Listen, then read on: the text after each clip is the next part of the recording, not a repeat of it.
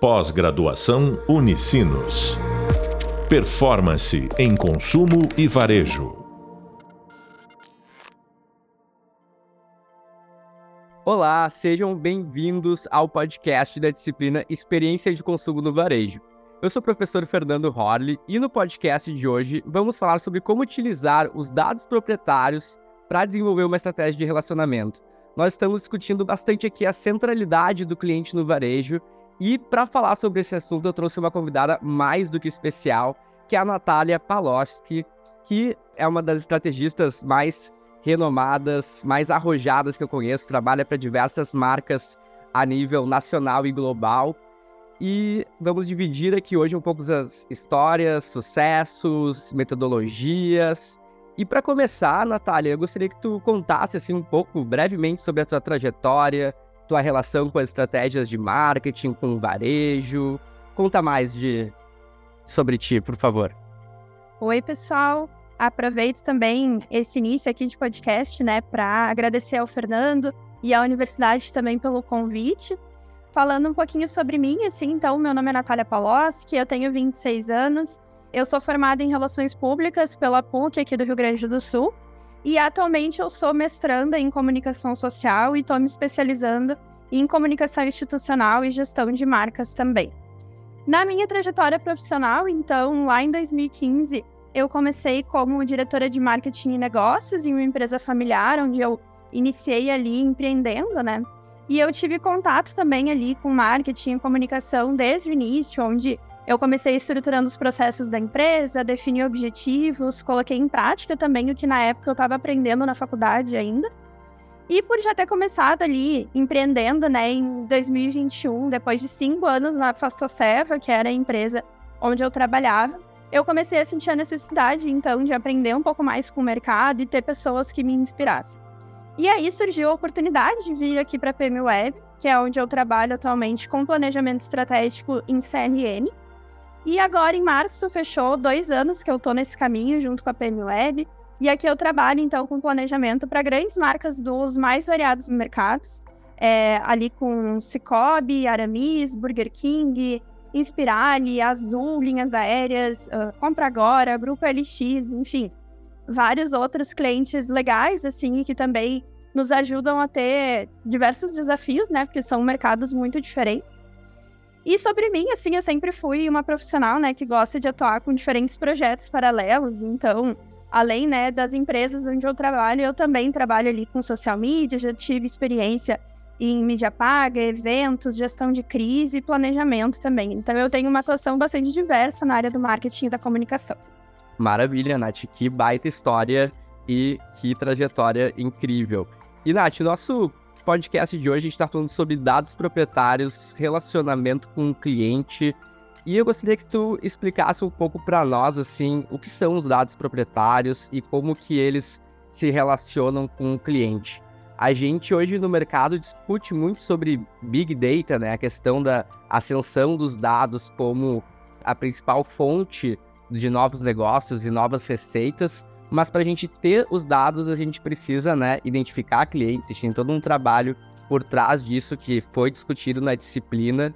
E eu gostaria de entender um pouco mais teus conceitos e tuas visões sobre os dados proprietários e como que eles podem potencializar, no caso, o relacionamento com o cliente, gerando mais receita, mais lucro. Inclusive, hoje esse é o meu objeto de estudo no mestrado, né? Então, acho que tem bastante a agregar, assim, essas visões. Bom, a, na minha, no meu entendimento, então, a comunicação e o marketing, eles vêm apostando, né, já há muito tempo em redes sociais ali para promover as marcas, mas é preciso que os profissionais dessas áreas, eles tenham um olhar um pouco mais abrangente, né? As redes sociais, hoje a gente entende elas como uma, entre aspas, né, casa alugada, onde a gente está ali dentro, postando, criando contas, gerando dados, investindo dinheiro também mas nada do que está ali realmente é nosso, né? Aquele público que está ali dentro não é nosso, é o público da rede social, né? E se o, lá, o tio Zuckerberg hoje quiser acabar com tudo, né, fechar as redes sociais que ele tem, a gente acaba perdendo muito do que tem lá dentro, né? Inclusive o contato com essas pessoas que nos acompanham nas redes sociais.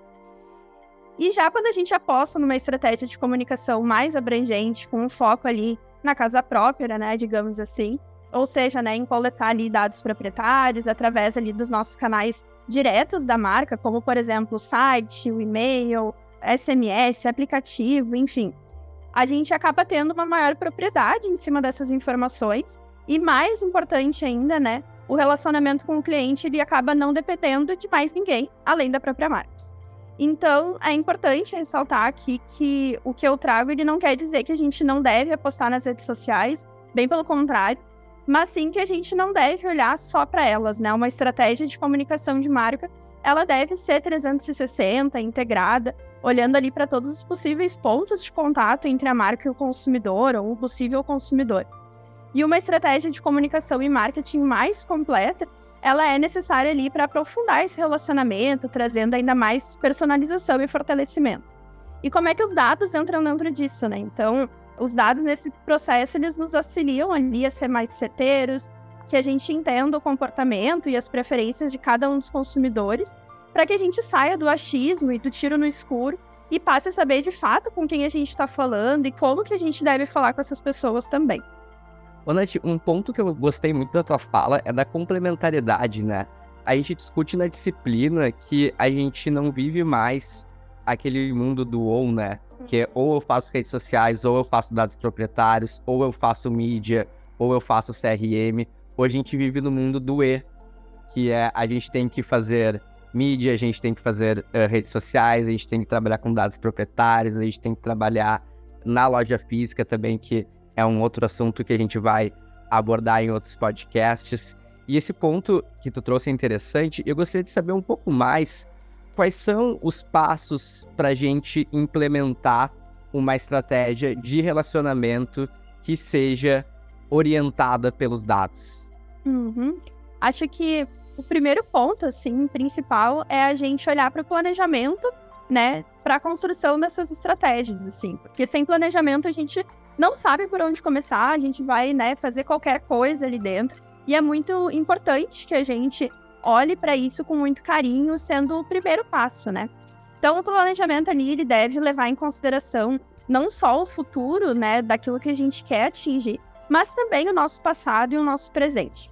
E aí, para isso, né, eu convido vocês, assim, que estão nos escutando, a responderem alguns questionamentos, né, que eu vou levantar em seguida, para que vocês reflitam e tentem imaginar de que forma tudo isso vai ajudar vocês a encontrar esse caminho para colocar em prática uma estratégia de relacionamento com os clientes. Então, o primeiro passo, assim, é a gente definir os nossos objetivos. Onde que a gente quer chegar? Quais são os nossos objetivos para esse período onde a gente está olhando? Quais são as metas da empresa para qual a gente trabalha? nas metas da nossa área também, né, e da própria equipe. Lembrando que quando a gente fala de metas e objetivos, tudo isso deve ser realista e também factual, né? E como que esses resultados vão ser medidos, né? Como que a gente vai fazer para medir essas metas e objetivos que a gente está imaginando? O segundo passo, então, é levantar ali os dados sobre quais campanhas que a gente já fez, quais foram esses resultados, né? O que que quais eram os nossos objetivos nessa época, se eles foram atingidos ou não, quais estratégias foram utilizadas, o que, que deu certo. É, e o mais importante, né, além do que deu certo, o que, que não deu certo. Onde que a gente gostaria de ter chegado e a gente não chegou. O que, que a gente quer fazer diferente, né, para que a gente consiga, então, atingir esses objetivos. O terceiro passo é olhar para o presente então, buscar dados ali sobre o que, que a gente está fazendo atualmente, comparando ali com o passado. O que, que é melhor que a gente faz hoje? O que, que é pior? O que está dando certo? O que, que não está dando certo? Quais são as estratégias que a gente está colocando em prática realmente? É, separar essas informações ali para estabelecer o que, que a gente vai seguir fazendo e o que, que a gente vai deixar para trás ali, não vai continuar fazendo porque realmente não está dando certo, não funcionou. Ô, Natália, e um ponto que eu gostei que tu trouxe, que comentou ali sobre primeira questão de ter objetivo, né? Isso parece meio óbvio, mas nunca se esqueçam que clareza é poder. E tem outra questão que a gente sempre acaba trabalhando aqui com os nossos clientes, que a gente comenta que prioridade não pode ter S no final. No sentido de que quando a gente tem muitas prioridades, muitos objetivos, muitas metas, as equipes acabam não conseguindo estarem orquestradas e integradas. Então, esse é um desafio que a gente enfrenta muito hoje no varejo, principalmente devido ao tamanho das organizações, né? A gente acaba tendo diversas áreas, diversas equipes, diversos objetivos diferentes e o cliente ele acaba sendo engolido pela complexidade da organização. Então, esse é o gancho da próxima pergunta, porque a gente está discutindo aqui, na verdade, sobre a centralidade do cliente no varejo. E hoje a gente, é, essa é uma frase, né? É, todos os autores de marketing, todos os eventos de inovação de varejo que tu for, é um fato de que o cliente ele tem que ser central na sua estratégia. Mas isso parece que vai acontecer um toque de mágica, que de um dia para noite uma empresa, seja ela tradicional, seja ela moderna, seja ela do varejo físico, varejo digital, ela como num passe de mágica depois de assistir uma palestra ou ler algum livro que a marca vai lá e é hoje que a gente vai ser centralizado no cliente. Mas a teoria tem que encontrar a prática. Quais são né, os desafios que a gente tem hoje para colocar o cliente no centro do negócio? Legal, Fê. Eu acho que tem dois pontos assim que eu quero ressaltar dessa tua fala. O primeiro é com relação à priorização, né? Porque a priorização tem muito a ver com os nossos objetivos. Então, quando a gente começa a falar de uma estratégia de marketing, a gente vai ter várias ideias, vai ter várias coisas que a gente vai querer fazer. E uma estratégia mais complexa também vai pegar diferentes pontos, né, dentro de uma organização. Então, a gente não vai estar tá olhando só para redes sociais ou só para o site, mas a gente vai olhar para dentro e para fora da empresa. A gente vai estar tá falando, né, de mídia offline, mídia online. Enfim, são vários pontos diferentes. E o que, que é prioridade, né? A prioridade tem a ver com os nossos objetivos de agora, com as nossas metas. Por isso que é muito importante ter clareza com relação a isso, de objetivos tanto da empresa quanto do cliente, se a gente atende um cliente, quanto também da nossa área, né? O que, que é o objetivo agora para a gente, o que, que a gente pode fazer com o que a gente tem hoje e o que, que a gente precisa de outros, outras questões, softwares, pessoas, conhecimento para poder colocar em prática também. Então, acho que tem esses pontos assim para a gente refletir, porque a priorização das nossas demandas vai ter a ver com os nossos objetivos de agora e depois com os objetivos a longo prazo, né? Com relação à pergunta, assim, de qual nossos desafios, né, para a gente colocar o cliente no centro do negócio, recentemente eu li um estudo da Braze que eles traziam ali uma revisão sobre o engajamento dos clientes com as marcas e que foi lançado agora em 2023. E dentre alguns dos desafios que eles apontam, assim, eu queria destacar dois, assim, que eu acredito que são muito relevantes para a gente pensar. O primeiro deles é a gestão dos muitos dados que são coletados. Então, quando o mercado, né, começou a coletar dados, a gente tinha uma diretriz muito clara, assim, de coletar todo tipo possível de dado sobre o cliente, com a maior quantidade possível também. E essa prática do passado nos deixa hoje no presente com um grande desafio, que é, né, a gente tem muitos dados e o que fazer com eles, como organizar eles.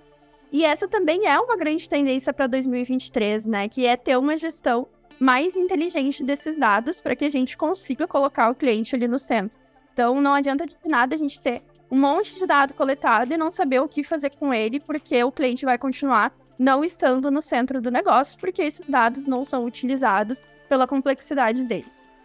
E aí essa tendência é exatamente isso, né, de a gente ter uma objetividade maior ali na coleta dos dados, de a gente entender também o que, que a gente quer com esses dados, quais são os dados que a gente quer para que a gente colete de forma mais assertiva, né? E tenha ali essa objetividade na definição de quais são as informações que eu vou solicitar para o cliente, o que, que eu quero acompanhar dele ou não, quais são né, as, os KPIs ali que eu vou ficar medindo, vou acompanhar. Então, esse é um, um dos primeiros desafios, assim, que eu enxergo e concordo com a Brace, e o segundo desafio ali é o isolamento dos times dentro das organizações. Então, não basta a gente ter os dados, os times eles precisam interagir, trocar, ter sinergia também, para que dessa forma a gente consiga ter clareza no objetivo de colocar o cliente no centro do negócio. Então não adianta, ah, o time, né, ali que consegue ter acesso aos dados, tem acesso aos dados, mas o time que realmente atua com o cliente ou o time de marketing não tem. E aí, né, como que essa informação vai chegar de uma equipe até a outra? Então, ter sinergia, as pessoas conseguirem conversar vai fazer toda a diferença para que a gente consiga ter estratégias de marketing mais inteligentes.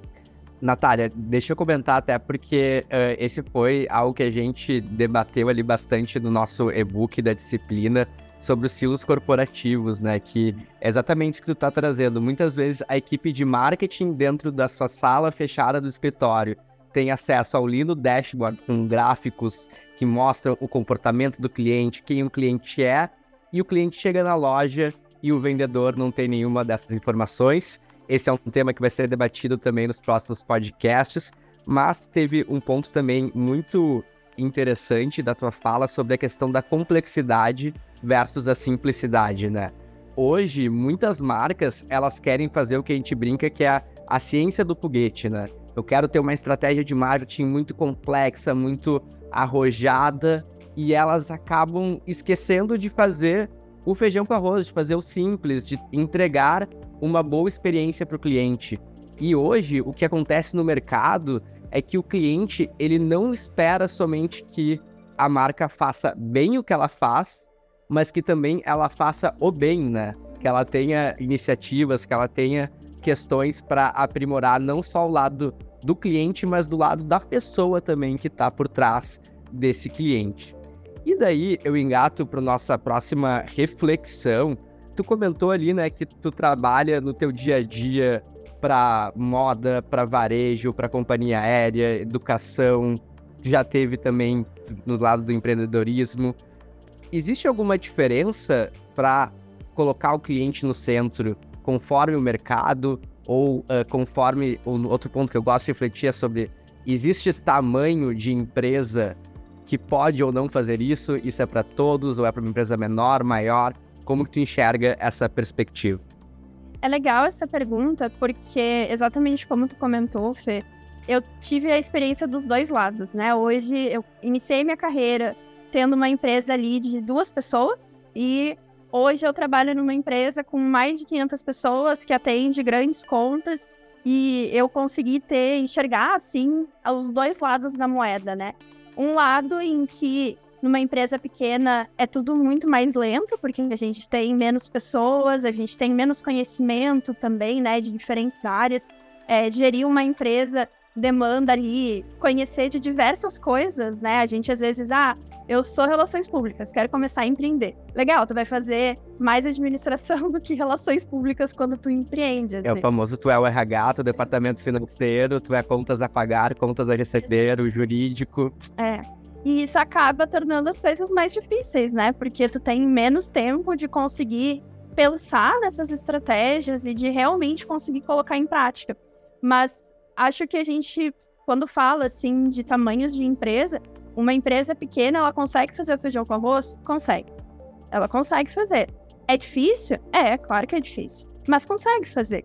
Agora, claro que uma empresa maior, que tem mais pessoas, tem um investimento maior de dinheiro, tem mais capacidade ali de software, de coisas né, nesse sentido, ela vai conseguir fazer em maior escala, né? Vai conseguir atingir mais pontos do que uma empresa menor conseguiria. Então, eu acredito que, claro, é difícil, são visões muito diferentes, assim, dentro de uma empresa menor e de uma empresa maior, mas é possível fazer. E, claro, né, a empresa maior, ela vai conseguir fazer mais coisas. Então, uhum. a complexidade de tudo aquilo que ela fizer vai ser, enfim, vai ser mais desafiadora, né? Em questão de segmento, eu acredito que existem hoje segmentos que eles tão mais desenvolvidos do que outros, assim, numa visão mais abrangente, mais atual também de marketing e comunicação. É, como, por exemplo, o varejo, hoje ele é muito mais desenvolvido em questão de comunicação do que, por exemplo, o B2B, que ainda tem muito a evoluir, né? A gente enxerga, assim, que até em questão de quando a gente procura benchmarks, estudos, ainda é muito menos do que segmentos como o varejo, por exemplo. Esse é um ponto interessante, Natália, porque a gente está num, num curso voltado ao varejo e um ponto que a gente sempre reflete aqui é que hoje o varejo ele tem a questão da tecnologia como predominante na sua discussão.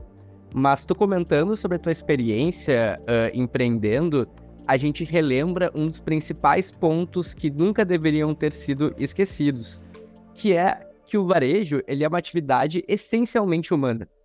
Então, muitas vezes, tanto, e esse é um ponto interessante da fala, tanto aquela marca que é super grande, que tem diversas lojas num, em shopping, etc., ela vai conseguir ter estratégia, mas talvez aquela loja tradicional feita por um senhor de bairro, ela, pela proximidade com o cliente, ela também vai conseguir entregar. Só que talvez essa loja menor, o nosso CRM, a nossa gestão com relacionamento, seja num caderninho, enquanto na grande rede varejista isso vai ser feito através de um software, de uma plataforma do sistema. Mas o ponto principal é que os conceitos eles são os mesmos.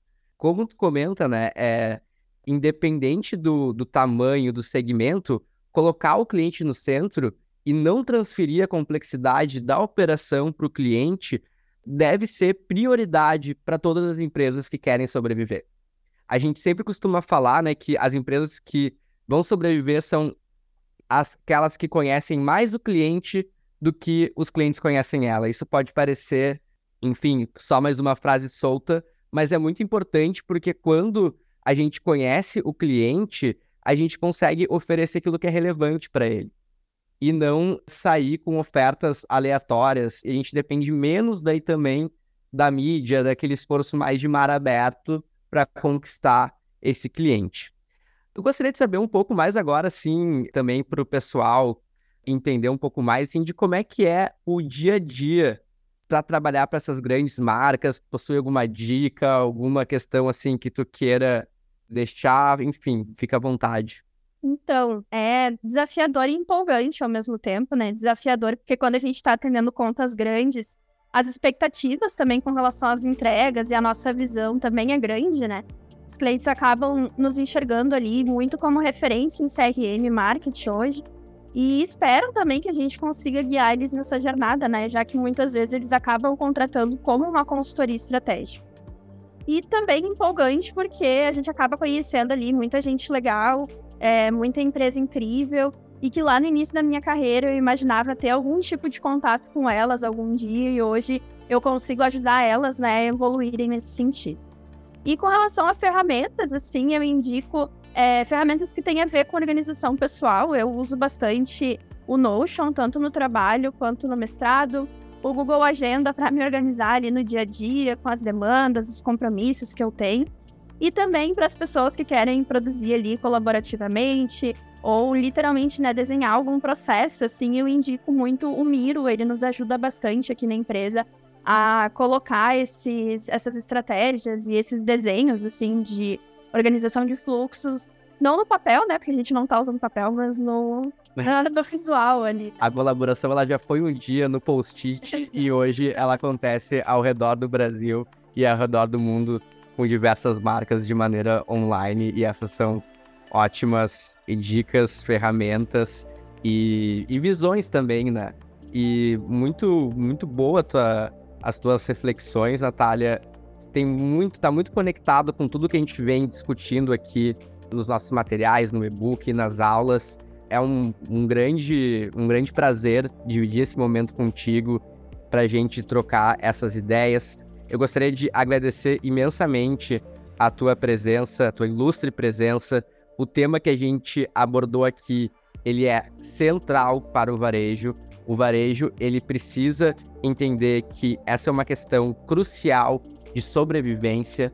Eu reitero aqui que a gente está falando de potencializar os dados proprietários, mas de maneira complementar a todas as outras estratégias que também a gente vai discutir aqui nos outros podcasts, como a loja física, como mapeamento de jornada, como conversional commerce. Então a gente tem que estar tá sempre orquestrando essas questões. Então, não deixe de conferir o próximo podcast, onde nós vamos refletir sobre como que vai ser a loja do futuro e que vai ser muito legal também. Até a próxima, tenham ótimos estudos e muito obrigado. Obrigada. Pós-graduação Unicinos. Performance em consumo e varejo.